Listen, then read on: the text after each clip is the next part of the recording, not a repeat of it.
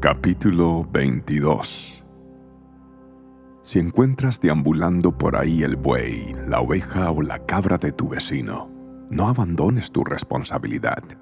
Devuelve el animal a su dueño. Si el dueño no vive cerca o no sabes quién es, llévalo a tu casa y quédate con él hasta que el dueño vaya a buscarlo. Cuando eso suceda, debes devolvérselo. Haz lo mismo si encuentras el burro, la ropa o cualquier otra cosa que tu vecino haya perdido. No abandones tu responsabilidad. Si en el camino ves caído al burro o al buey de tu vecino, no lo ignores. Ve y ayuda a tu vecino a ponerlo otra vez de pie. Una mujer no debe vestirse con ropa de hombre y un hombre no debe vestirse con ropa de mujer Cualquiera que hace algo así es detestable a los ojos del Señor tu Dios. Si al pasar encuentras un nido de pájaros en un árbol o caído en el suelo, y ves que adentro hay polluelos o huevos que la madre está empollando, no te lleves a la madre junto con los polluelos. Puedes llevarte las crías, pero deja ir a la madre. Así prosperarás y disfrutarás de una larga vida. Cuando edifiques una casa nueva, debes construir una reja alrededor de la azotea. De ese modo, si alguien se cae del techo, nadie podrá culparte de su muerte. No plantes ningún cultivo entre las hileras de vides que tienes en tu viñedo. Si lo haces, tendrás prohibido usar tanto las uvas del viñedo como el otro cultivo que plantaste. No hares con un buey y un burro unidos al mismo yugo. No uses ropa que esté hecha de lana entretejida con lino.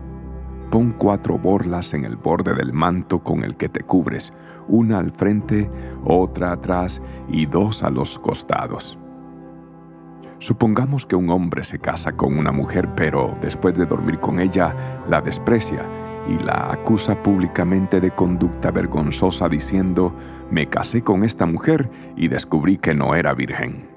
Entonces el padre y la madre de la mujer tendrán que llevar la prueba de la virginidad de su hija a los ancianos mientras estén juzgando en las puertas de la ciudad. El padre deberá decirles, yo le di mi hija a este hombre para que fuera su esposa, y ahora él la desprecia.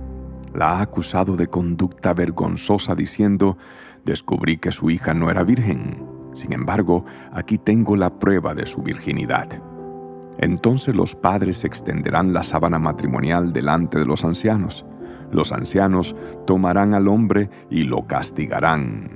También le impondrán una multa de cien monedas de plata que deberá pagar al padre de la mujer por haber acusado públicamente de conducta vergonzosa a una virgen de Israel. La mujer seguirá siendo esposa del hombre y él jamás podrá divorciarse de ella. Pero supongamos que las acusaciones del hombre son ciertas y puede demostrar que la mujer no era virgen. Entonces la llevarán a la puerta de la casa de su padre y allí los hombres de la ciudad la matarán a pedradas, porque ha cometido un delito vergonzoso en Israel, ha sido promiscua mientras vivía en la casa de sus padres. De ese modo limpiarás esa maldad que hay en medio de ti. Si se descubre que un hombre comete adulterio, tanto él como la mujer deben morir. De ese modo limpiarás a Israel de semejante maldad. Supongamos que un hombre conoce a una joven virgen que está comprometida para casarse y tiene relaciones sexuales con ella. Si tal cosa sucediera dentro de una ciudad, deberás llevarlos a ambos hasta las puertas de esa ciudad y matarlos a pedradas. La mujer es culpable por no gritar para pedir ayuda. El hombre debe morir por violar a la mujer de otro hombre. De ese modo limpiarás esa maldad que hay en medio de ti. Pero si el hombre encuentra en el campo a la mujer comprometida y la viola, entonces solo el hombre debe morir. No le hagan nada a la joven. Ella no cometió ningún delito digno de muerte. Es tan inocente como la víctima de un homicidio. Dado que el hombre la violó en el campo, se dará por sentado que ella gritó, pero no había nadie para socorrerla. Supongamos que un hombre tiene relaciones sexuales con una joven que es virgen, pero aún no está comprometida para casarse. Si los descubren, él deberá pagar al padre de ella 50 monedas de plata. Luego deberá casarse con la joven, por haberla violado y jamás en su vida podrá divorciarse de ella. Un hombre no debe casarse con la exesposa de su padre, porque ese acto sería una deshonra al padre.